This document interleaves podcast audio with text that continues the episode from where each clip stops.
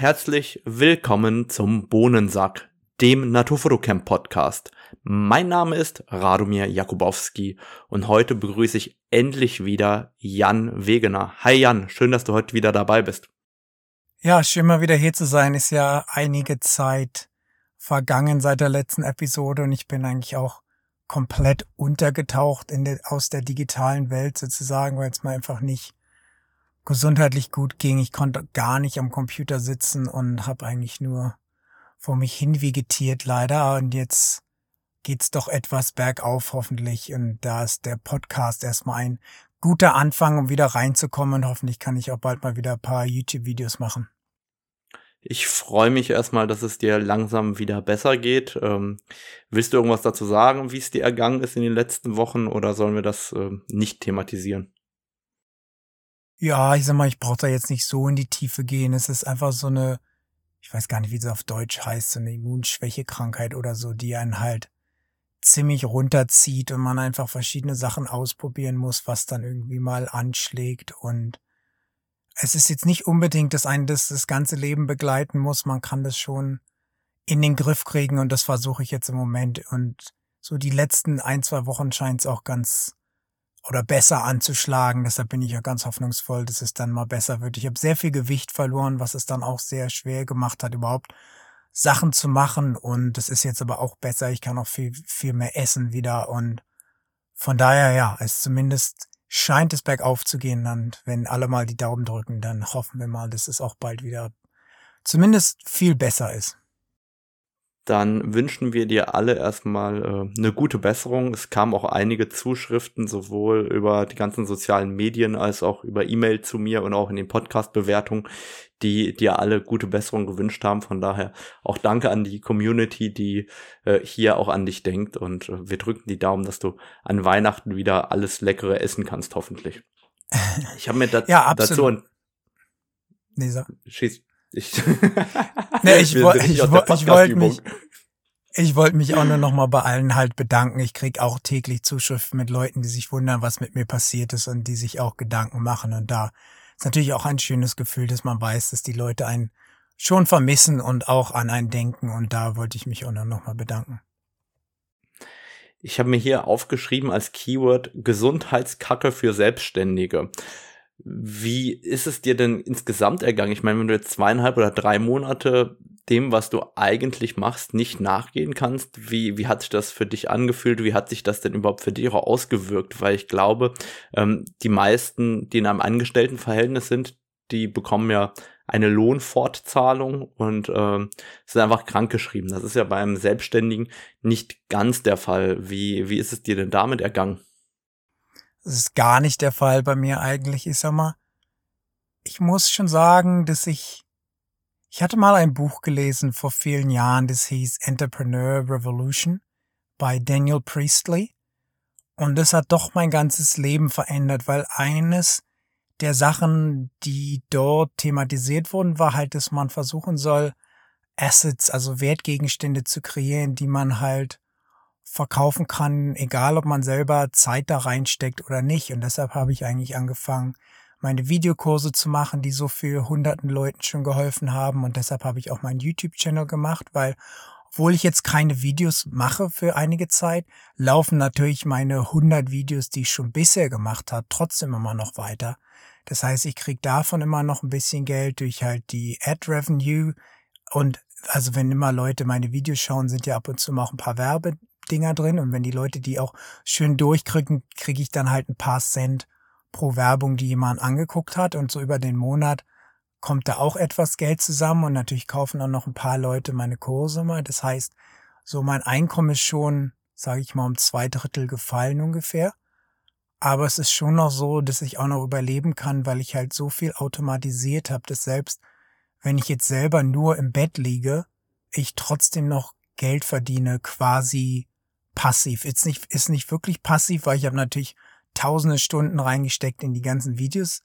Aber in einer gewissen Weise ist es jetzt halt passiv, weil ich die Videos gemacht habe und die laufen jetzt einfach von alleine, egal ob ich jetzt was anderes mache oder nicht. Deshalb kann ich mich da eigentlich sehr glücklich schätzen in dieser Situation, weil auch gerade hier in Australien, wenn du da drei Monate krank bist, da hast du, glaube ich, auch nichts mehr zu lachen. Da bist du wahrscheinlich auch schon entlassen oder zumindest dann ohne Gehalt zu Hause. Und das konnte ich halt doch viel besser auffangen. Und für sowas, das machst du ja bestimmt auch, legt man sich ja doch auch als Selbstständiger immer mal ein paar Reserven noch beiseite. Das ist nicht, also du lebst eigentlich nicht immer vom, wie sagt man, vom Teller in den Mund oder so, sondern du musst schon ein bisschen was beiseite legen, wenn es halt mal nicht so gut läuft, weil man halt immer nicht genau weiß, was passiert. Aber insgesamt kann ich mich glücklich schätzen, dass ich das schon so automatisiert habe, dass zumindest noch genug Geld zum Überleben reinkommt, sozusagen. Ja, das ist, glaube ich, auch ganz wichtig, dass das passiert, weil im Endeffekt, ich glaube, das vergessen sehr, sehr viele, die gerade gestartet mit einer Selbstständigkeit oder ähm, eben auch denken, dass man so wunderbar als Selbstständiger leben kann. Gerade in solchen Momenten, wo man einfach mal zwei, drei Monate ausfällt, merkt man dann doch, dass äh, man sich vorher ein Netz gespannt haben sollte und nicht hinterher in die Röhre guckt. Von daher freue ich mich auch, dass du da äh, so gut äh, drüber gekommen bist. Und ähm, da habe ich mir auf WhatsApp äh, übrigens noch eine äh, Phobie angeschaut, wo wir schon beim Thema Gesundheit sind. Einfach ein Fun Fact für die, die hier zuhören. Nämlich, hast du eine Idee, was Anatidaephobie ist? Da würde ich mal sagen, nein.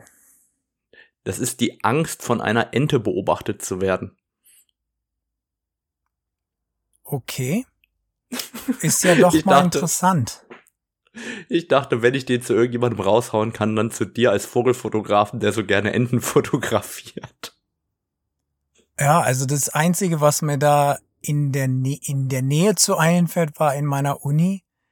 Da war eine junge Dame, die extreme Angst vor jedem Vogel hatte, den sie gesehen hat, sozusagen. Wenn da ein Spatz auf der Straße war, ist sie schon zur Seite gehüpft. Das heißt, von Enten beobachtet zu werden, ist wahrscheinlich noch ein Schritt extremer. Aber beides fällt mir eigentlich schwer zu glauben, dass wirklich jemand sich von einer Ente beobachtet fühlt. Und persönlich finde ich es auch sehr schwer, mich in jemand hereinzusetzen, der Vögel abstoßend oder gefährlich findet. Aber man mit Phobien ist es ja immer so eine Sache, das sucht man sich ja auch nicht aus. Von daher, ja, interessant, aber trifft zumindest auf mich nicht zu. Ein Glück. Und dann habe ich noch ein Update zu einer unserer letzten Podcast-Episoden. Du erinnerst dich an unsere Episode Tod den UV-Filtern. Oh ja. Ich hoffe, die Und sind auch alle tot inzwischen bei den Zuhörern. Nein, Nisi hat gerade einen neuen UV-Filter angekündigt. Und zwar einen Nisi UHD UV-Filter für das neue Nikkor Z800 mm 6.3. Und dieser UV-Filter, der sozusagen das 800er von Nikon schützen soll, kostet sage und schreibe 660 Euro. Und ähm, ja, mit dem Gutscheincode RADO10 bekommt ihr natürlich bei Nisi 10% auf alle Filter. Aber ich würde grundlegend bitte davon abraten, so einen Filter zu kaufen. Aber äh, wie soll ich sagen, da, da sehen wir, tot ist der noch lange nicht und den gibt's quasi jetzt extra gebaut, auch für dieses super Telefon Nikon. Und der ist dann in der Kategorie auf der Website Dinge, die die Welt nicht braucht? Also ich habe den. Wie darf man das verstehen? Ich hatte nur das Presserelease gelesen und ähm, habe den auf die Schnelle auf der Website gar nicht gefunden, aber habe den gerade hier bei äh, irgendeinem Fotoladen offen, weil ich wissen wollte, was er in Deutschland kostet. Und hier werden eben 660 Euro veranschlagt. Also die 660 Euro kann man sich echt äh, sparen, meiner Meinung nach. Da äh, würde ich lieber und, die Streulichtblende als Schutz benutzen. Und jetzt können wir natürlich sagen, wenn Nissi den ultimativen Test nicht scheut. Ich kenne zwei Leute mit 800er Nikon. Also wenn sie einen nach Australien schicken wollen und ein Urteil wollen von einem UV-Filterhasser, dann können wir das ja mal organisieren.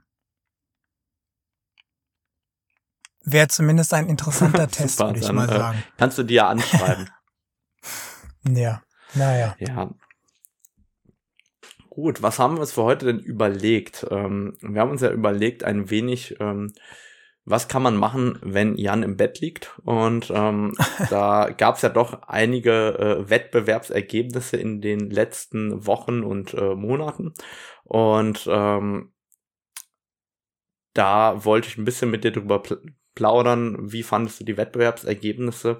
Und allen voran gab es ja auch einen ähm, oder ein Bild von Fake Schneeleoparden, nenne ich es mal, die um die Welt gegangen sind. Und auch darüber wollte ich mit dir sprechen. Das heißt, eigentlich haben wir ein perfektes Podcast-Thema. Warum? Wir reden über Bilder, die ihr nicht seht. Das heißt, eigentlich müsst ihr da auch mal reinklicken. Wir verlinken die Wettbewerbe natürlich. Und dann klickt man auch noch wunderbar mit der Maus zwischen den Tabs rum. Das heißt, es gibt auch noch nervige Klickgeräusche. Also ähm, viel besser äh, hätten wir uns nicht überlegen können, äh, wie man die anderen nervt, glaube ich.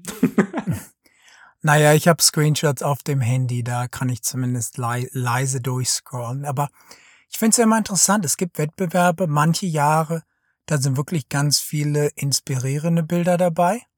Und ich muss so sagen, auf den ersten Blick dieses Jahr fand ich's interessant oder ich fand so, dass es viele Bilder gab, wo ich das Gefühl hatte, die hatte ich schon mal gesehen oder die waren halt so, ja, ne-, nett, würde ich mal sagen. Aber ich hatte jetzt so auf den ersten Blick wenig Bilder gesehen, die mich so wirklich krass ansprechen. Muss man auch dazu sagen, es sind natürlich Wettbewerbe, wo viele Sachen extrem klein im Bild sind und ich hatte mir die entweder auf dem iPad oder auf dem Handy angeguckt. Das heißt, da kann man vielleicht manchem Bild auch nicht wirklich, ähm, wie sagt man denn, Justice gerecht tun, werden. also gerecht werden, genau. Aber ich, ja, was war denn so dein erster Eindruck?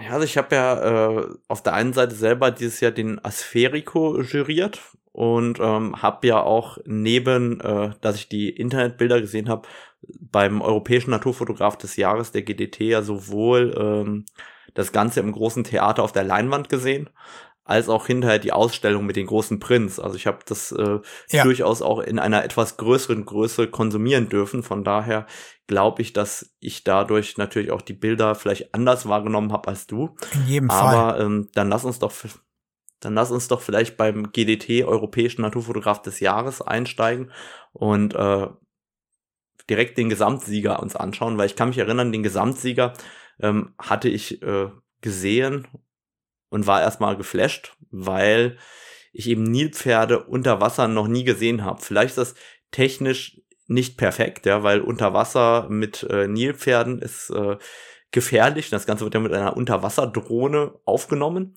Aber es war für mich mal was Neues, weil jeder weiß ja, wie gefährlich Nilpferde sind. Das gehört definitiv zu den gefährlichsten Tierarten, die wir äh, fotografieren können für den Menschen. Und dann ähm, Nilpferde in der Form unter Wasser zu fotografieren, das war für mich was ganz Neues. Auch eine Unterwasserdrohne war für mich was Neues. Also dieses Bild war erstmal unter vielseitigen Aspekten etwas komplett Neues für mich. Vielleicht ähm, ist die Bildqualität oder da, am Ende des Tages nicht die 100% beste, weil es eben auch eine ganz neue Technologie ist. Aber für mich ist die ausreichend, und umgekehrt eben war es für mich was, was ganz Neues, begeistert war. Mensch, sowas habe ich persönlich noch nie gesehen. Wie, wie ging es dir denn dabei? Mein erster Eindruck war, ist ja komisch, ist es durch Glas im Zoo fotografiert worden. Da tue ich dem Bild natürlich Unrecht. Aber ich, so wie du, in einer gewissen Weise musste ich erstmal die Beschreibung lesen, um zu entziffern, was hier überhaupt passiert. Und so ist es natürlich ein cooles Bild mit einer coolen Idee. Das einzige, was ich halt immer schwierig finde, sind Tiere und Drohnen, egal ob über Wasser oder unter Wasser. Weil er sagt zwar auch hier in der Beschreibung, er war vorsichtig, sagt aber auch gleichzeitig, ähm, nach einigen Tagen hatten sich die Verlustpferde an die Drohne gewöhnt. Was ist denn in den Tagen passiert, wo sie sich nicht dran gewöhnt hatten? Also das ist zumindest das Einzige, wo ich so sage, weil ich gucke ja auch immer weiter. Jetzt hat ein Bild gewonnen, was mit einer Drohne gemacht wurde. Hier war zum Beispiel in Australien auch neulich ein Bild, wo jemand Buschfeuer mit einer Drohne fotografiert hat. Spektakuläres Bild, ist aber streng verboten, Drohnen über Buschfeuer zu fliegen. Und in dem Fall war es aber eine Ausnahme, weil es irgendwie auf einem privaten Grundstück war, das Buschfeuer oder so. Aber in einer gewissen Weise frage ich mich halt immer, welche Message man verbreitet, wenn man jetzt so Sachen gewinnen lässt, die mit Drohnen gemacht wurden zum Beispiel, weil es natürlich schon Leute wieder auch anspricht, noch krassere Sachen wieder mit Drohnen zu machen. Und man weiß halt auch immer nicht, wie verantwortungsvoll dann die Leute sind. Das soll jetzt überhaupt nicht von dem Bild ablenken. Das ist wirklich ein super Bild mit einer super Idee. Und ich gebe dir recht, ist nicht die beste Bildqualität, weil das ist mit Sicherheit mit einer GoPro-Kamera auf der Drohne gemacht oder so. Das heißt, das wird jetzt nicht die Mega-Qualität haben, aber es ist schon ein richtig cooles Bild. Wildlife, so Nilpferde, man weiß, wie gefährlich die sind und so unter Wasser und die sind auch so, es sieht ja fast aus, als wenn der eine lacht und irgendwie haben die einfach so eine geile Zeit unter Wasser sozusagen. Das heißt, es ist schon ein richtig cooles Bild. Wie gesagt, das einzige war halt, immer wenn ich lese Tiere und Drohne, ist halt die Frage, welche Message man da für die Zukunft versendet. Also ich muss sagen, ich habe überhaupt viel zu wenig Ahnung von Tieren unter Wasser, um das überhaupt beurteilen zu können. Und ich glaube, so geht es auch den meisten Fotografen. Ich habe das zufälligerweise mit ähm, Angel Vitor äh, diskutiert. Das ist ein reiner Unterwasserfotograf, der ähm, in vielen Jurys sitzt. Und wenn er in der Jury ist, ist er jemand, der immer sagt, ja, das Unterwasserbild kann man nicht nehmen, das Unterwasserbild kann man nicht nehmen, weil das fake ist. Ja? Und wir als, wie soll ich sagen, als Fotografen am Land, ja, haben einfach viel zu wenig Ahnung von dem, was unter Wasser selten ist, was unter Wasser gefaked wird oder nicht gefaked wird, um das beurteilen zu können. Das ähm, heißt auch gerade bei einem Unterwasser-Drohnenbild, ähm, muss ich sagen, würde ich auf jeden Fall sagen, bin ich einfach viel zu wenig Experte, dass ich dazu überhaupt eine Meinung haben könnte, weil ähm, ja, dann, dann würde ich zu den Podcasts nachher gehören, die ich hasse, weil ich mal wieder blödes Halbwissen verbreite. Und also mir geht's ja auch nicht um das Bild. Ich habe ja kein ja. Problem mit dem Bild. Ich habe quasi kein, ich finde das Bild gut. Aber ich lese halt, dass es mehrere Tage gedauert hat, bis sich die Tiere an die Unterwasserdrohne gewöhnt haben. Das heißt, die wird schon größer als fünf Zentimeter gewesen sein. Vielleicht lege ich auch völlig falsch und jemand kann uns in der nächsten Episode aufklären. Es ist halt einfach was, wenn ich das so lese, ist es halt was, was ich jetzt persönlich aufgreifen würde. Wir reden ja nachher vielleicht auch noch über andere Sachen, die auch in diese Richtung gehen. Eulen zum Beispiel, wenn wir dazu kommen. Und da ist es schon ein interessantes Thema, wenn wir zumindest mal diese Drohnensache im Hinterkopf behalten. Ja, nee, finde ich gut und äh, ich glaube auch, dass es wichtig ist zu sehen, wie sich die Individuen auch verhalten. Ganz und genau. Dass man sich auch vorher darüber Gedanken macht, weil mir bringt es nichts, äh, einen brütenden Vogel aufzuscheuchen und zu schauen, wie er reagiert, weil dann ist es genau. schon zu spät.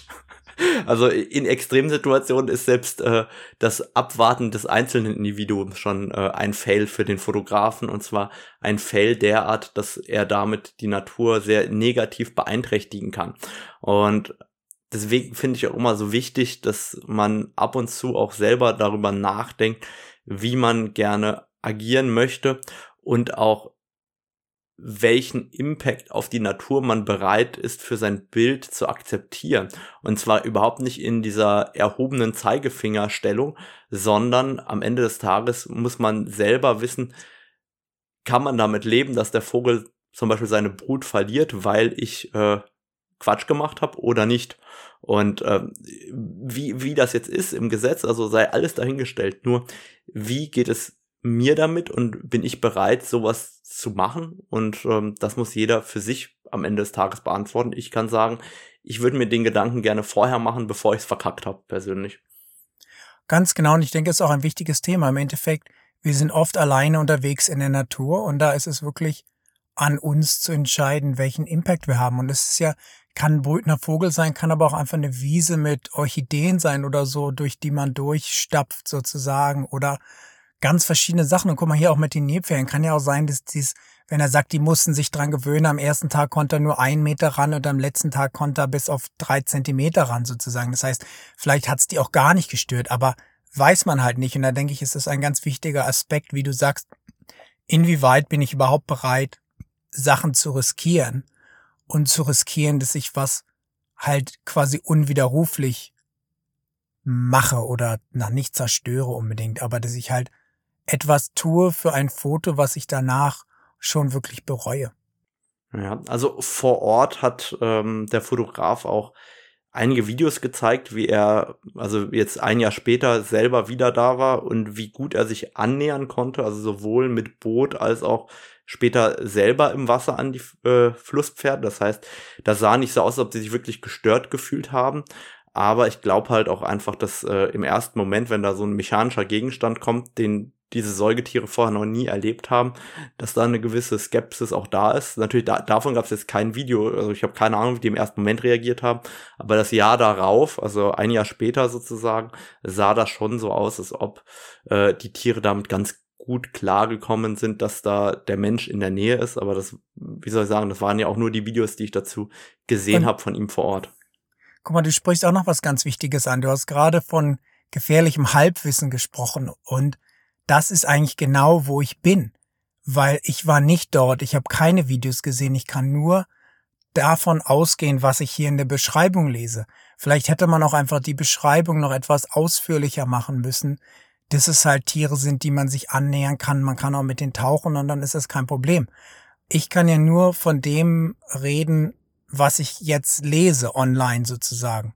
Ja, klar. Das heißt, vielleicht wäre einfach ein bisschen mehr Beschreibung und dann gibt's gar kein Problem, weißt du? Definitiv. Also ich glaube, dass die Bildbeschreibung bei, ich will nicht sagen zweifelhaften Bildern, aber bei erklärungswürdigen Bildern sehr wichtig ist, um einfach auch herauszufinden, ja. wie, wie waren die Begebenheiten vor Ort. Ganz genau. Und in dem Fall, das mag das Einzige sein, was hier fehlt. Noch zwei Sätze. Das ist halt, in diesem Fall kein Problem war oder so, weil die eh zahm sind oder man da eh ran kann oder vielleicht fährt da auch jeden Tag eine Fähre über deren Köpfe weg, weiß ich auch nicht. Weißt du, vielleicht sitzen die zwischen zwei Häfen, wo ständig Leute sind. Das steht hier auch nicht in der Beschreibung. Oder da baden immer Leute. Nehme ich jetzt nicht an, sage ich mal, weil die sind ja schon ziemlich gefährlich. Aber es gibt ja auch einfach Orte, wo Tiere so zahm sind, dass sie sich einfach an gar nichts stören. Und von daher denke ich, wäre vielleicht einfach ein Satz mehr ganz gut, um einfach so eine Verwirrung wie bei mir zum Beispiel zu verhindern. Oder auch, um Leuten in der Zukunft nicht zu ermutigen, Sachen zu machen, die vielleicht nicht so gut sind, wie irgendwie Drohnen halt irgendwie hinschicken. Definitiv. Also ich glaube, dass es äh, wichtig ist, dass man darüber auch spricht und sich Gedanken macht, gerade bei solchen ähm, ferngesteuerten Elementen, also gerade auch Drohnen in der Luft, aber das hat sie ja auch schon vorher angesprochen. Ganz genau. Dann, ich habe auch Bilder gesehen von Drohnen in der Mitte von Vogelschwärmen. Die haben auch Wettbewerbe gewonnen. Sage ich mir auch, das kannst du eigentlich auch nicht machen. Weißt du, ich meine, da hat's geklappt, aber ich kann mir schon vorstellen, dass du nicht mal, dass du so einen Vogel mit der Drohne verletzt, aber dass die auch schon einfach aufgeschreckt werden. Oder man erkennt auch immer die aufgeschreckten Flamingos aus Afrika, die alle aus dem Hubschrauber gemacht sind. Wenn ich darüber fliege und die ganzen Flamingos aufscheuche, um ein cooles Flugbild zu kriegen, weiß ich jetzt auch nicht, wie, wie ethisch das ist sozusagen. Aber wir müssen, da gibt's tausend Beispiele, wir müssen da auch nicht weiter drauf eingehen. Ich denke nur, wie du sagst, es ist gut, dass man das im Kopf behält, was man so tut und welchen Impact das auf die Natur hat. Definitiv. Jetzt äh, lass uns doch einfach mal in die nächste Kategorie springen. Ganz die war genau. ja Kategorie Vögel. Ähm, die beste. Ja, ja, ich, ich glaube, ja, du kennst dich ja wenigstens damit aus, du hast schon mal einen Vogel fotografiert. Wie war denn da äh, dein Eindruck? Ich muss sagen, ich bin immer schon überrascht, wenn mir überhaupt ein Bild in der Vogelkategorie gefällt, weil in der Regel weichen die ja doch sehr ab von dem, was mir normalerweise gefällt. Und ich fand hier insbesondere, fand ich, viele Bilder habe ich einfach schon tausendmal gesehen.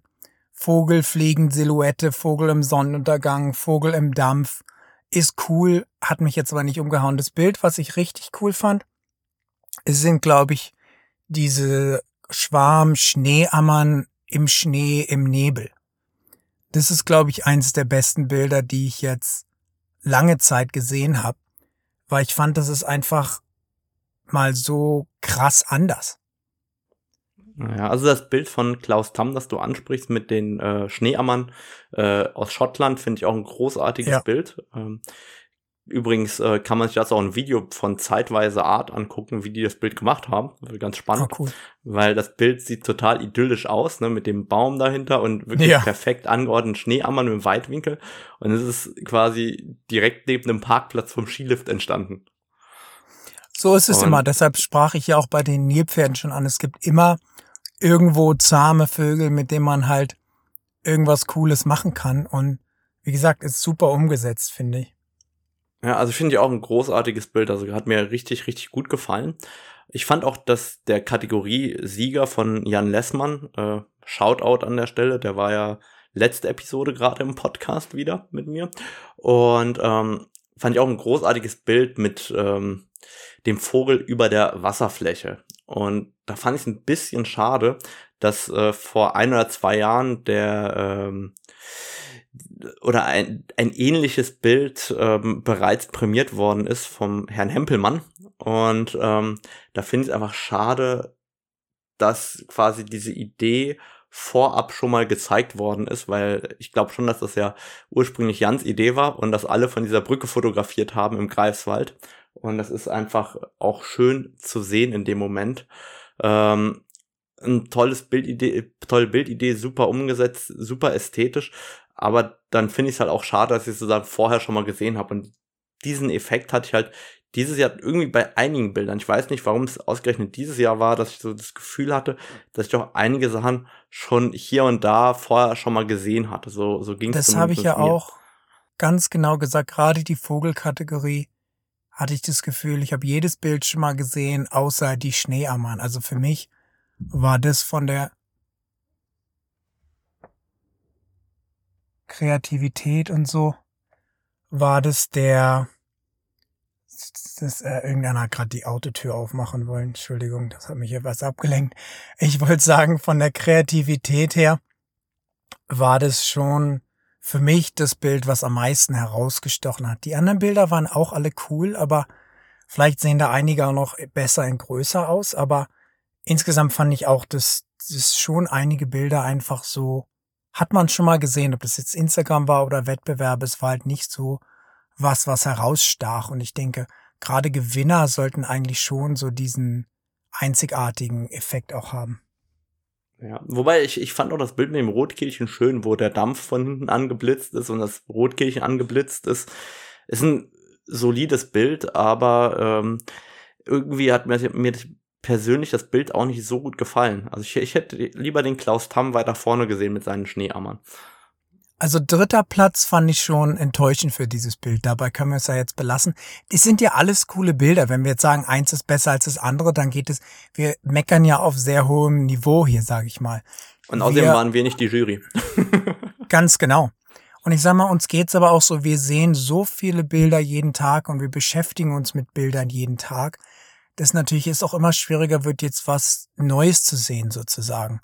Und deshalb denke ich, sind wir auch immer noch mehr hingezogen zu Bildern, die wir jetzt entweder selber gerne machen wollen oder halt noch nie gesehen haben. Ja, eigentlich muss man fairerweise auch sagen, uns hat ja gar keiner nach unserer Meinung gefragt. Nö. Aber das hält uns ja nicht davon ab, sie trotzdem kundzutun. Genau. Ich fand auf jeden Fall das Siegerbild in der Kategorie Säugetiere super stark. Also mit diesen Füchsen auf dem Abhang, ähm, wo, wo diese Schneeverwehung, besonders keine Verwehung, sondern wirklich so eine Abbruchkante im Schnee ist. Das fand ich ja wirklich mega geil. Also so, so richtig grafisch und dann ist da auch ein bisschen Action. Einer auf dem Rücken, einer quasi in einer leichten Angriffshaltung und die Tiere ganz klein in diesem Lebensraum. Das fand ich total beeindruckend, das Bild. Das fand ich auch gut. Es war aber sehr schwer, überhaupt auf dem ähm, Bildschirm zu sehen. Selbst auf meinem ähm, MacBook 16 Inch fand ich das noch zu klein. Wenn man das in größer sieht, hat es bestimmt noch viel mehr Wirkung, weil es war schon schwer, erstmal zu sehen, was die kleinen schwarzen Punkte überhaupt sind. Da musste ich schon erstmal sehr reinzoomen, um zu sehen, dass das Füchse waren.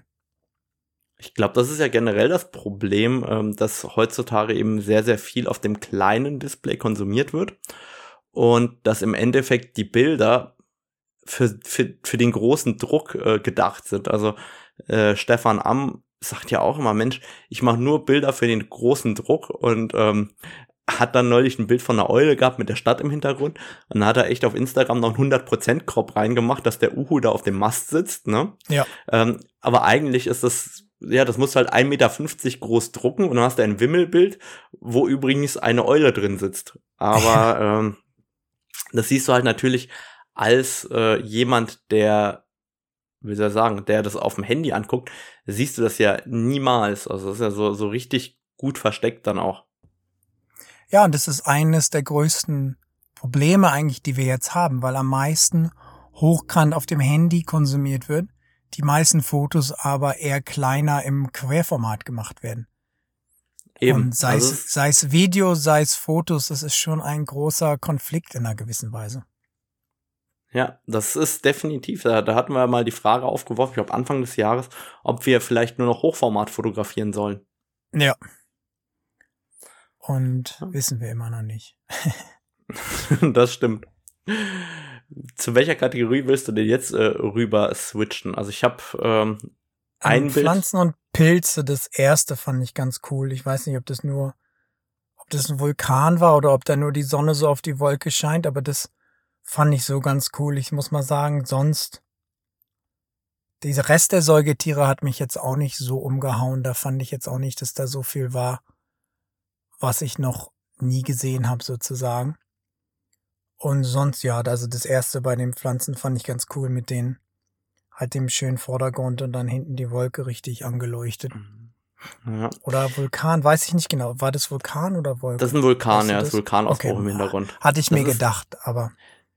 Das ist auch äh, eine endemische Art ähm, dieser Pflanze im Vordergrund, die eben am Vulkan dort wächst, zumindest wenn ich es richtig im Kopf habe. Und das heißt, das ist sozusagen direkt am Vulkan die Art, die eben dort vorkommt und dann im Hintergrund äh, der Vulkanausbruch oder die angeleuchteten Wolken durch den Vulkan. Das fand ich auf jeden Fall auch ein sehr, sehr spannendes Bild. Und auch der zweite Platz, wo diese ähm, Vögel sozusagen abgebildet sind, das fand ich ja. eine sehr coole Idee, weil im Endeffekt sind das ja, wir kennen das ja von diesen Birkensamen sozusagen und die sind anscheinend auf einer, ich würde sagen auf einer Autoscheibe, das weiß ich tatsächlich nicht. Ich würde sagen, das sind Birkensamen auf einer Autoscheibe, die vereist sind und dabei ist rausgekommen entweder so ein verrückter Himmel mit Vögeln oder eben diese Pflanze, der Baum, der sich weiter fortpflanzen will. Also finde ich schon ein Bild, das natürlich sehr spannend dadurch ist. Und da gab es noch ein Bild in der Kategorie von Paul Hermansen. Das ist ähm, irgendwo, ich glaube, siebtes, achtes Bild dort drin. Das ist eine Drohnenaufnahme von einem vereisten See und einem Baum, der eben entweder, also der, der eine gewisse Schieflage hat oder schon fast umgekippt ist. Jedenfalls dadurch hast du ja von oben dieses grafische Element der Eisschollen und gleichzeitig einen Baum, der eben auch aus der oberen Perspektive dieses grafische Element des Baums darstellen kann. Weil normalerweise ist ja der Blick von oben, da erkennt man ja einen Baum nicht. Und hier ist es so, dass du den Baum erkennst durch diese Schieflage, der ist angeschneit und ist in der Mitte von so einem dunklen Element, also in, im, im Wasser drin. Und außenrum ist sozusagen das Eis, das schon am Schmelzen ist. Das heißt, die, das ist ein grafisch sehr, sehr attraktives Baumfoto, muss man einfach sagen. Da hat äh, der Paul Hermansen doch immer wieder auch einen guten Ansatz, wie er Bilder komponiert. Und das finde ich immer absolut äh, beeindruckend bei ihm. Ja, das letzte Bild fand ich auch ganz gut. Ich habe gar, ich konnte gar nicht draufklicken, weil mein Telefon irgendwie spinnt. Aber das sah zumindest auch cool aus. Ich weiß nicht, ob das einfach ein Wald von oben ist, nehme ich mal an. Im genau, Winter, wo die ganzen Nadeln runter sind, das ist auch ein ganz cooler Effekt, sag ich mal. Ich, ich glaube, es ist raureif auf den Ästen, dass die so weiß sind wie Tentakel. Ah, okay. Dann hast du halt unten dann das noch relativ schön orangene Laub und das ist dann raureif und Laub unten. Das ist schon okay. so, so eine Komposition, die auf jeden Fall auch äußerst spannend ist.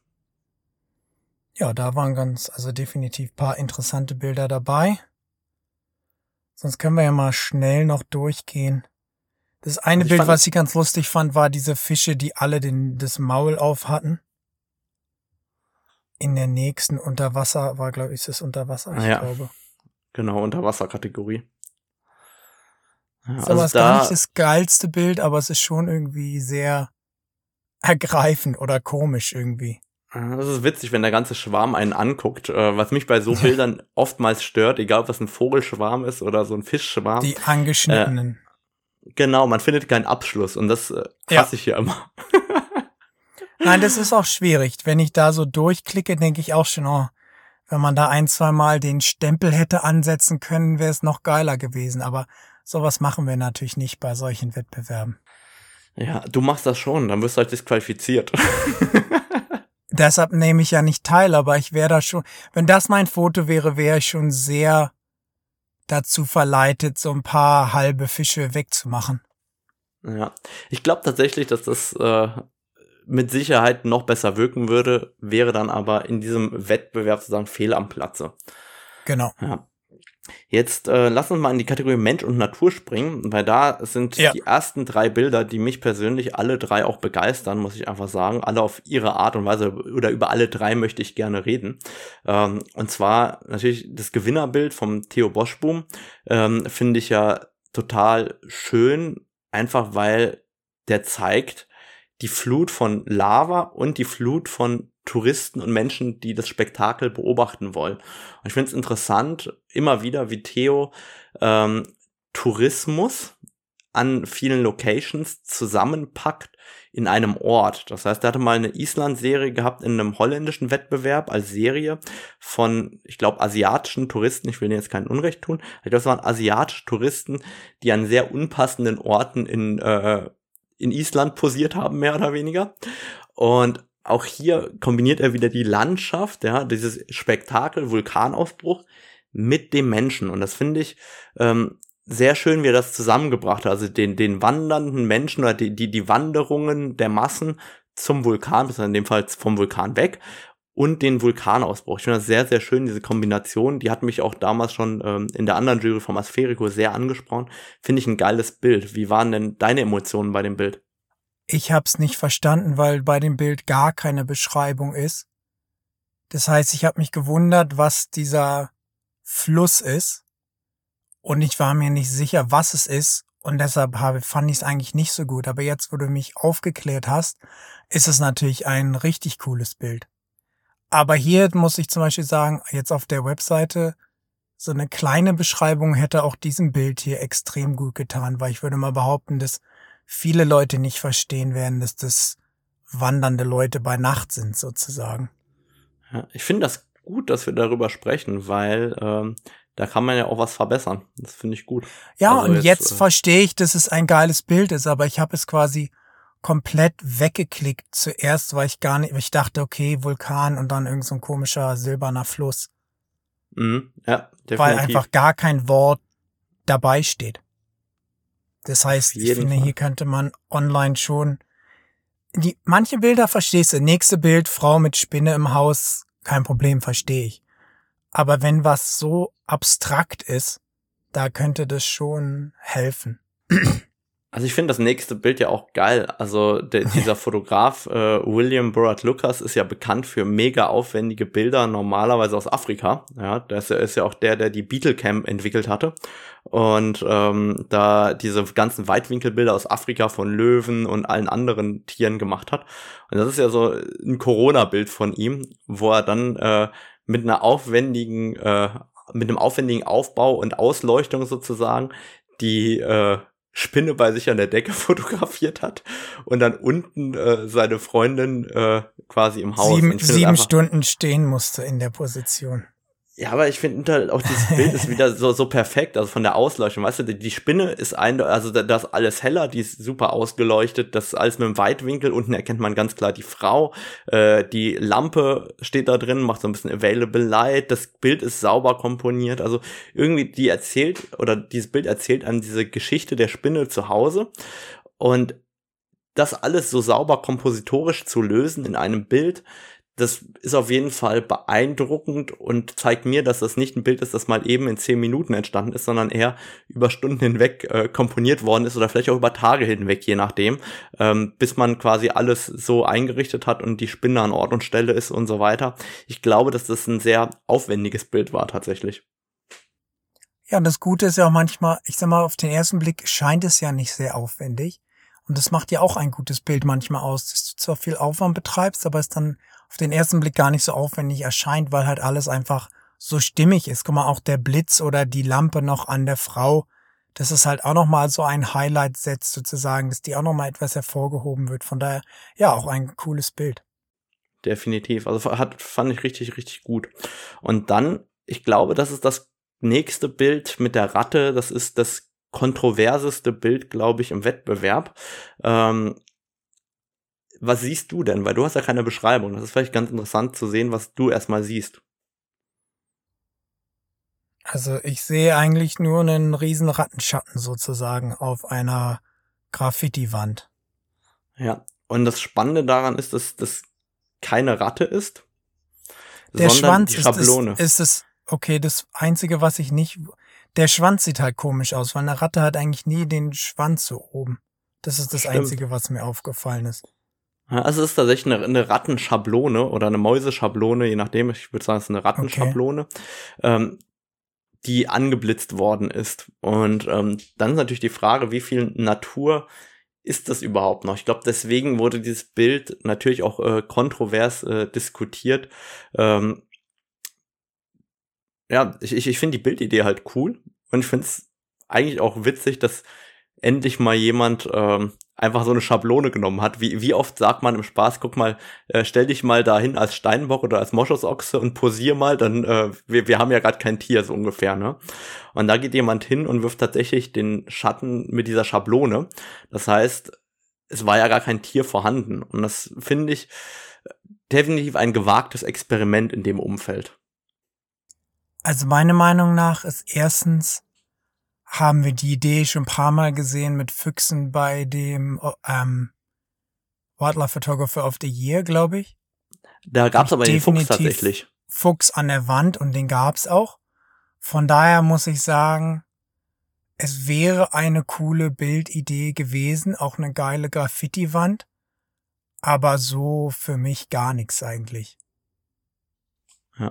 Also ich, ich habe mir ja. da auch schwer getan und weiß eigentlich nicht, gar nicht, was meine Meinung dazu ist. Ich finde es aber, wie soll ich sagen, vor dem Hintergrund, dass es äh, klar gesagt ist überhaupt, was das ist und wie das entstanden ist, äh, finde ich es auf jeden Fall gut und so, mal so, man darüber auch diskutieren kann. Ich sag mal so, ist eine coole Idee, aber wenn wir halt bei einem Naturfotowettbewerb sind, wo es auch Leute gibt, die, sage ich mal, extreme Schwierigkeiten auf sich nehmen, um ein Foto zu machen. Da tue ich mir schwer, wenn eine Rattenschablone angeblitzt wird. Das Bild kann ich in zwei Minuten quasi machen an der Wand. Ja. Also ich gehe einen Abend raus, nehme meine Schablone mit und einen Blitz und mache das Foto quasi. Und ja, war nie ein andere, Tier dabei. Die andere Perspektive, die man auch einnehmen kann, ist diese künstlerische Weiterentwicklung. Kunst ist ja auch immer provozierend oder oftmals auch provozierend.